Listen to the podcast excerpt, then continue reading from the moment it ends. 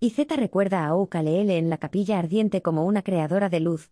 El ministro de Cultura y Deporte, Miquel Iceta ha asistido a la capilla ardiente de Oukalele, sobrenombre artístico de Bárbara Allende Gil de Viedma, instalada en la tanatorio madrileño de San Isidro, a quien ha recordado como una creadora que supo darle a la fotografía todavía más luz. Por desgracia hoy despedidos a una creadora, el consuelo es que nos queda su obra, ha dicho Iceta a su llegada al tanatorio este miércoles.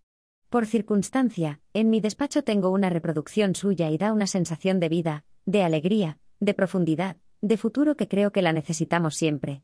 Por la capilla ardiente de Oukalele, fallecida este martes de cáncer de mama, han pasado desde media mañana familiares y amigos que han querido despedirse de esta madrileña nacida en el seno de una familia de la alta burguesía bilbaína, los Allende de Negurice, y acompañar a su hija, María Rosenfeld. Me ha dejado sensación de libertad de que todo es posible, y deja un mundo de belleza e imágenes preciosas, ha dicho María Rosenfeld, quien ha asegurado que su madre a lo largo de la enfermedad no ha sufrido.